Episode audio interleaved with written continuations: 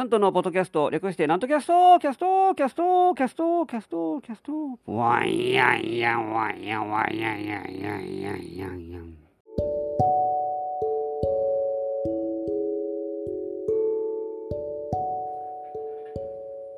はい、皆様ご機嫌いかがでございますか？上方講談会の宮根誠司こと、極道なんてでございます。さあ、もう近づいてまいりましたね。えええー、大型連休の季節になってまいりましたよ。もうあっちもですね、4月も後半になってきて、えー、いよいよ待ちに待った大型連休ですよ。えー、皆さんも計画何かしてらっしゃるんでしょうか、えー、どこへ行こうかなとか、遊びに行く計画、皆さんしてる方、いらっしゃるかと思いますが、私は、私は暇、暇なんです、私は。はい。えー、えー、皆さんがや、あの働いている時に私は休んで、皆さんが休んでる時に私は働く、それがサービス業、え、の宿命でございますが、え、皆さんが休んでる時に私も休むという、え、どうしようかなという感じになっております。何しようかな、ほんまに。え実家帰ろうかなとちょっと思ってますけど。うん。まあね、あんまり人多いとこ嫌なんでね、もう再三言ってますけど、私。もう特にもう昨今、えー、だいぶいろんなところ歩いて、大阪どこ歩いてもまあまあまあ人いますから、特に観光地、えー、あんなところ行ってもですね、もう人混みに溢れて溺れてしまうんじゃないかというぐらいでありますから、うん、まあでも気候が良くなってですね、やっと花粉症から脱出したので、もう本当にウキウキしてる状態でございますよ。えー、やっとヒノキの花粉も終わって、関西の、えー、地方ですけど、えー、もうこれからこれからやっと春本番を迎えるというところで、えー、やっぱりねとても暖かいですから、ね、外へ出たいなと、えー、いうところですからまあちょっとねちょっとぐらいお出かけもしようかなとは思っておりますがお出かけあのその話してるとあのずっと最近家の向かいを工事してますから結構音聞こえるんです。えー、ブルドブルドーザーかなショベルカーかなんか、えー、ずっと工事あの道路の拡幅工事しておりますからまあまあ多分このこのあれは拾えないと思いますけど音は拾えないと思いますが結構振動しますから、えー、地震かというぐらいおえー、って緩いたんちゃうかというぐらいでありますから、うん、結構やかましいんです、えー、そんな方はもう一生懸命ね働いてますからえー、どうなんですかね、ああいう方は連休、大型連休は皆さん休むのか、それとも働くのかどうなんですかね。まあ割と暦で、暦通りでやるじゃないかなと、ちょっと思いますけど、うん、土日は休んで、まあ、平日は祝日でも働くんじゃないかな。かんどうなんですかね。えー、わかりませんけど。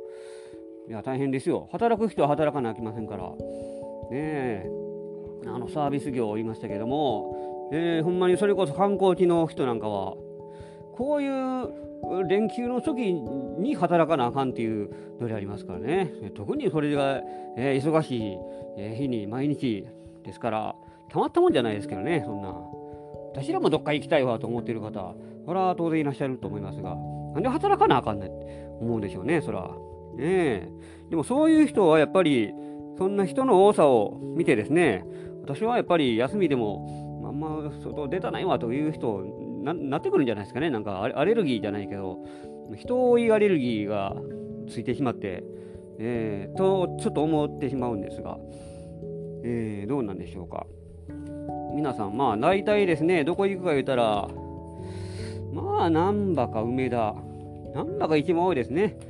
そのずっと前からですけども、道頓堀、難波あたりは本当に大阪でも一番多いぐらいですね、道頓堀がもうほんまに一番多いんじゃないかなと思いますが、東京やったら浅草ですけどね、浅草もテレビでまあ見てますけど、うん、8割方外国の方みたいですね、役は。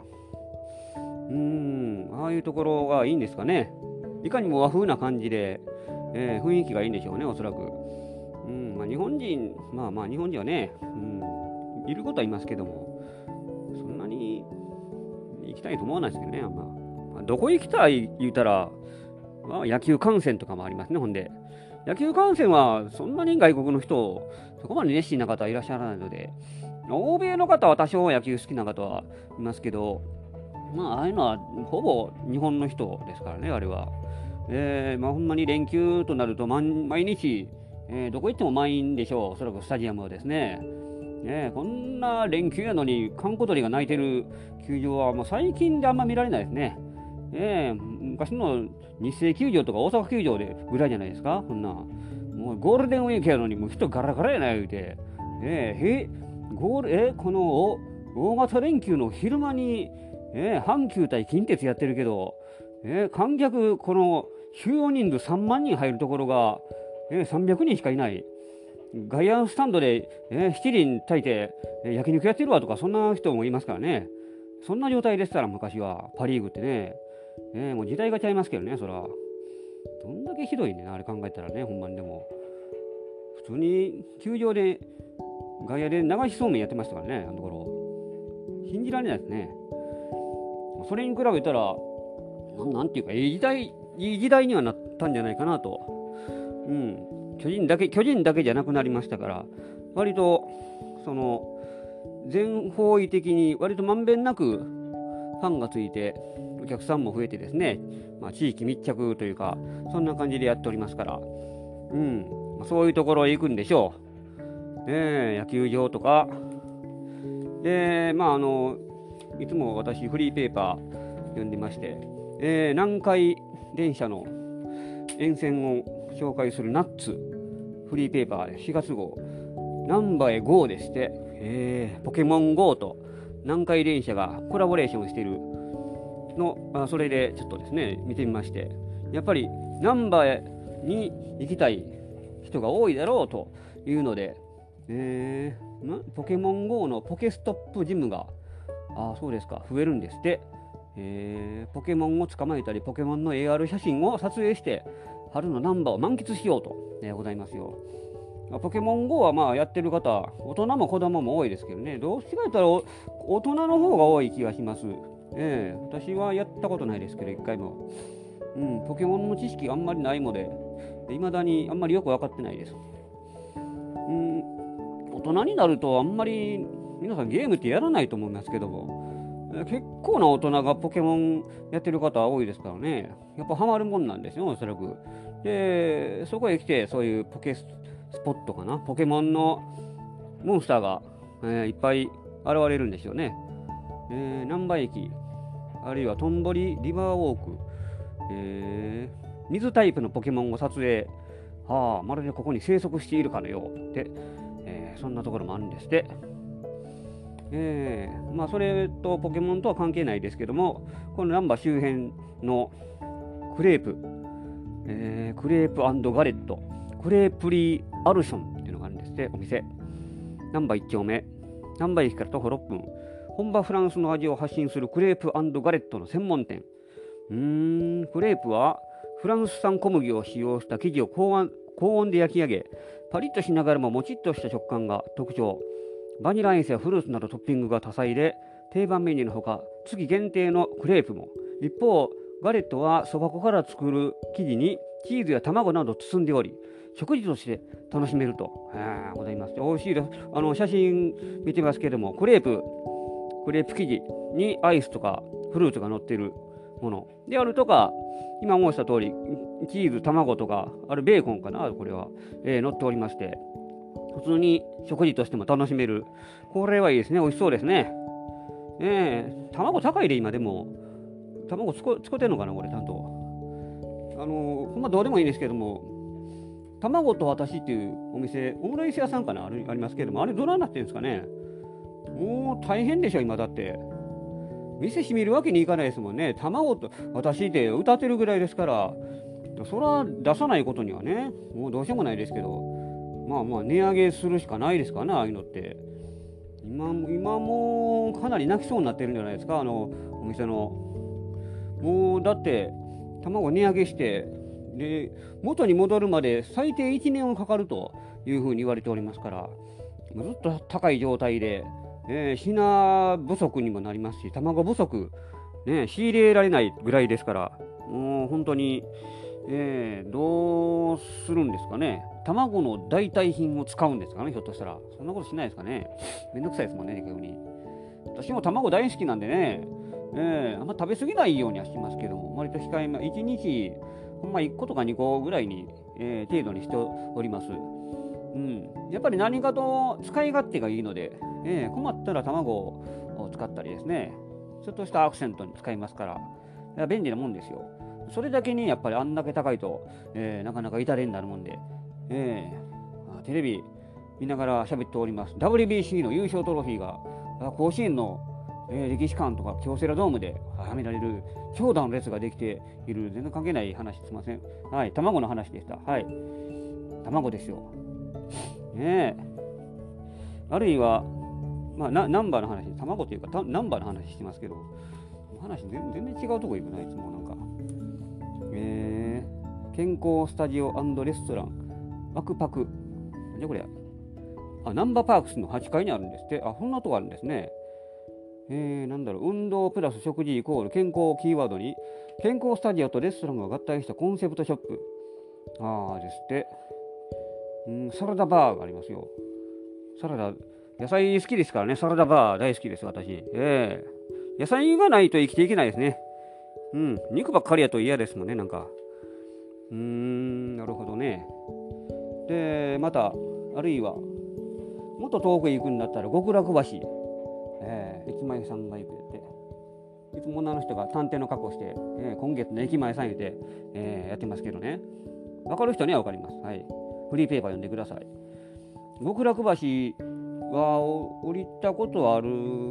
な一応。ケーブルカーがありますから。何回で極楽橋まで行ってそこからケーブルカーに乗り換えて高野山に行った時に確か、えー、乗りましたからうんあのー名物の一つが蓬莱天井絵という天井天井の絵です。あのはいえー、聖域を表す赤を基準と基調としたケーブルカー側のコンコース、えー、ですって。いやなかなか綺麗ですよ。蓬莱。あの極楽橋って赤いですからね。赤い橋が極楽橋、はい、あの有名でありまして、えー、高野山とか行くえー、こういうところも、まあ、連休、大型連休になると、やっぱり人が増えるんじゃないでしょうかね。うん、他に何があるんですかね、でもこんなとこ。えー、はじんばりの天井絵巻。まあ、いろいろありますよ。はい。探しは何何かしらあるもんですよ。ええ楽しみがいっぱいですね。ね私はですね、この間、また文楽見に行き行きました。久しぶりに行きました。1年ぶりぐらいじゃないかな、なんか、文楽、えー、行ったんですけども、まあ、あの、初めに、ちょっとだけ愚痴言いますけど、チケット高いんだ、これ。私もいつも高いんで2等席で見てるんですけどね、それでも3800円しますから、昔もっと安かったんです、昔ってね、ほんまに、うん、ほんまつい6、7年前ぐらいはもっと安かったですよ。2等席でも2400円とかそれぐらいでしても、一気に上がってですね、3800円とか、しかも第1部、第2部、第3部、1部ごとの値段で、それぞれ3800円。1等、1等席やったら5000円とか5500円とかなってますからね。なかなかちょっとね、あのほんまに歌舞伎の方が安いんでね、賞味言うて。うん、文楽もまあね、金かかりますけどね、そら。うん、人形代、人形代っていうんかな、こんな。人件費がいりますけどね、こういうのって。えー、それにしても人間がやるのと、人形劇が演じるのとで、人形劇の方がなんか値打ちあるんかというふうに考えてしまうんですが、どうなんでしょうか。私が見に行ったのは、妹瀬山女定金という話でありまして、まあ、長い話になって、えー、いるので、これはですねうーんだからあのほんまに天智天のあ藤原の藤原の鎌足とか蘇我の恵比寿とかそれぐらいの時代の話でありますからまあまあ昔の話話です。そのうちの初段2段目3段目とあって、えー、3段目までやっておりましてで、まあ、4段目も、まあ、今度7月8月にやるというぐらいの、まあ、何段目まであるのかなあの本当に長い話になっております。この3段目を見に行きまして、えーえー、蘇我のイルカの出てくる話でありますあんまりこの辺の時代がちょっと疎いもんでねもう一つピンとこないところも多少あるんですが、うん、まあでもずっと見てたらやっぱり面白いもんですよ。どうしてもね、眠たくなるので、何をどう頑張っても眠たくなるので、今回ですね、初めて、なんとあのレッドブルを飲んで、それから見に行きましたよ。眠気対策にですね、ご飯食べてから行ったんですけども、ご飯食べてから見たら絶対寝ると思って、その、えー、このお腹いっぱいになってですね、そしたら、だから、その対策に眠気覚ましにレッドブルを飲んで、えー、これで私初めて飲みましたレッドブルレッドブルってどんなんかな思ってですねそんなに元気になるんかなと、うん。まあ、カフェインがぎょうさん入ってるから気をつけてくださいというのか注意書きしてありましたけども それぐらいでありますから、えー、ちょっと頑張っていこうと思ったら、えー、見に行きましたよ。めっちゃ眠たかったです。ギリギリ寝なかったぐらいのレベルで眠たかったです。あんまり効き目なかったですね私、えー、めっちゃ気合い入れて飲んだつもりなんですけどももうちょっともっと目がギンギンになるかいうぐらいに思ってたら案外そうでもなかったなと、うん、まあでも寝寝なかったので、まあ、それはそれで効果あったんかなとちょっと思いますけども2時間40分ありました、えー、この3段目だけでもですねそれぐらい長い、えー、まあストーリーはもうちょっと割愛しますけどもうんあの感想を言いますと率直な感想。やっぱり人形劇ってなんかむごいなと思います。はい。思いました。えー、結局なんか切腹とかのシーンが出てきたりするんです。でその中で首を打たれたりなんか解釈する人がいまして、えー、切腹してその後に解釈解釈人がいて解釈するんですが解釈で刀振り下ろしたら首飛んでいきましたからね。で首をあその、好きな人同士のまあ叶わぬ恋という、まあ、お話だったんですけどもそれ首をずっとなんか携えてというシーンがあって腕もげたり首飛んだりですね。この首を携えて、え風呂敷に入れて川に流してとかいうもう見てるとちょっとねむごいですねあれも。なんかいくら人形劇といえども、うんまあ、人間がねさすがに、えー、本人が首打たれるわけにいかないですけども人形がやっても結構あんまりちょっと見てられへんなっていうのはちょっと思いました。うんもうちょっとええ表現ないんですかね。なんかずっともやもやするところがあって、まあ、あの同じ日の第3部にそれだけ真珠もやってましたから、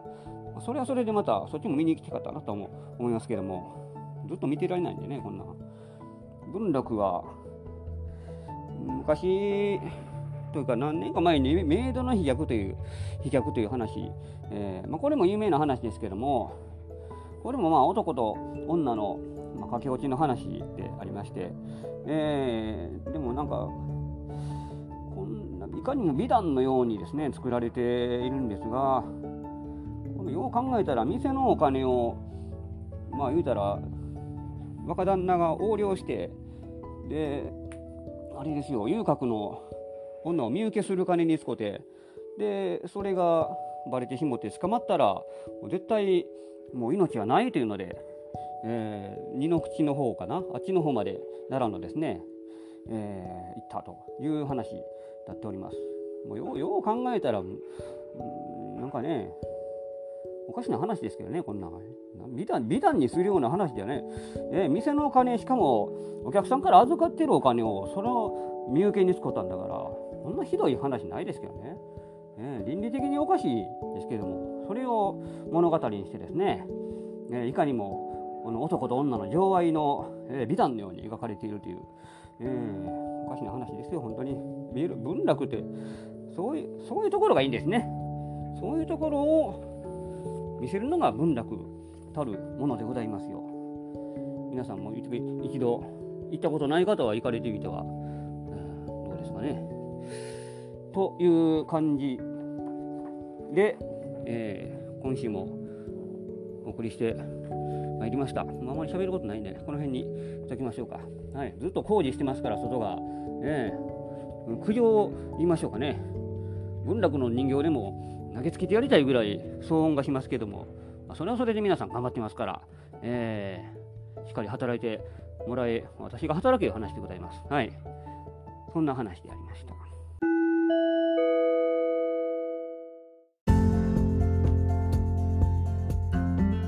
てなわけで今週もお送りしてまいりましたノットキャストでございますこの番組では皆様からのご意見ご感想ご質問を募集しております私のホームページ極度なんとオフィシャルホームページにお問い合わせフォームがございますのでそちらにお寄せくださいませ。え告知がございます。もうすぐ次の日になりましたけども4月20日木曜日、え、午後7時から月齢先之助なんとの道頓堀並木座落語会を開催いたします。会場が道頓堀ミュージアム並木座というところです。出演が桂佐之助さん、私、極度なんと講談落語一席ずつ、そしてお楽しみ講談もございますので、お楽しみにいただきたいと思います。料金が2000円です。で、前売りの方、ご予約いただいたいただいた方は100円キャッシュバックになっておりますので、ご予約くださいませ。で、4月21日、金曜日、次の日でございます。これは午後2時からです。えー、ナンバ笑い絵亭に出演いたします。まあ、平日のお昼の会でございます。会場が難波市民学習センターというところです。で出演が笑福で六甲さん、中野誠さん、で私、極度なんと、えー、3人でお送りしてまいります。料金が前より1000円、えー、1200円、当日1400円となっております。で、お楽しみコーナーもまたございますので、こちらもまたお楽しみにしていただきたいと思います。で、それからですね、もう一つ4月の30日、えー、日曜日です。午後5時から、えー、講談でカロホリを開催いたします。私の講談会でございます。はい。えー、会場がですね、えー、和文化伝承協会の和室となっております。地下鉄の抹茶町3番出口を降りて、階段上がってすぐのところにございます。蓮というところの、えー、2階にございます。出演が私、なんと1人で3席お話しいたします。1時間半ぐらいの会議を予定しております。で、料金が前売りが1500円、当日1800円 ,800 円となっておりますので、現在ご予約絶賛受付中でございます。皆様からの温かいご支援が何よりの力になりますので、はい、ぜひご予約いただきたいと思います。えー、予約受け付けておりますので、皆様のお越しをお待ちしております。てなわけで、今週もお送りしてまいりました。次回もお楽しみに。お相手は極道アントでございました。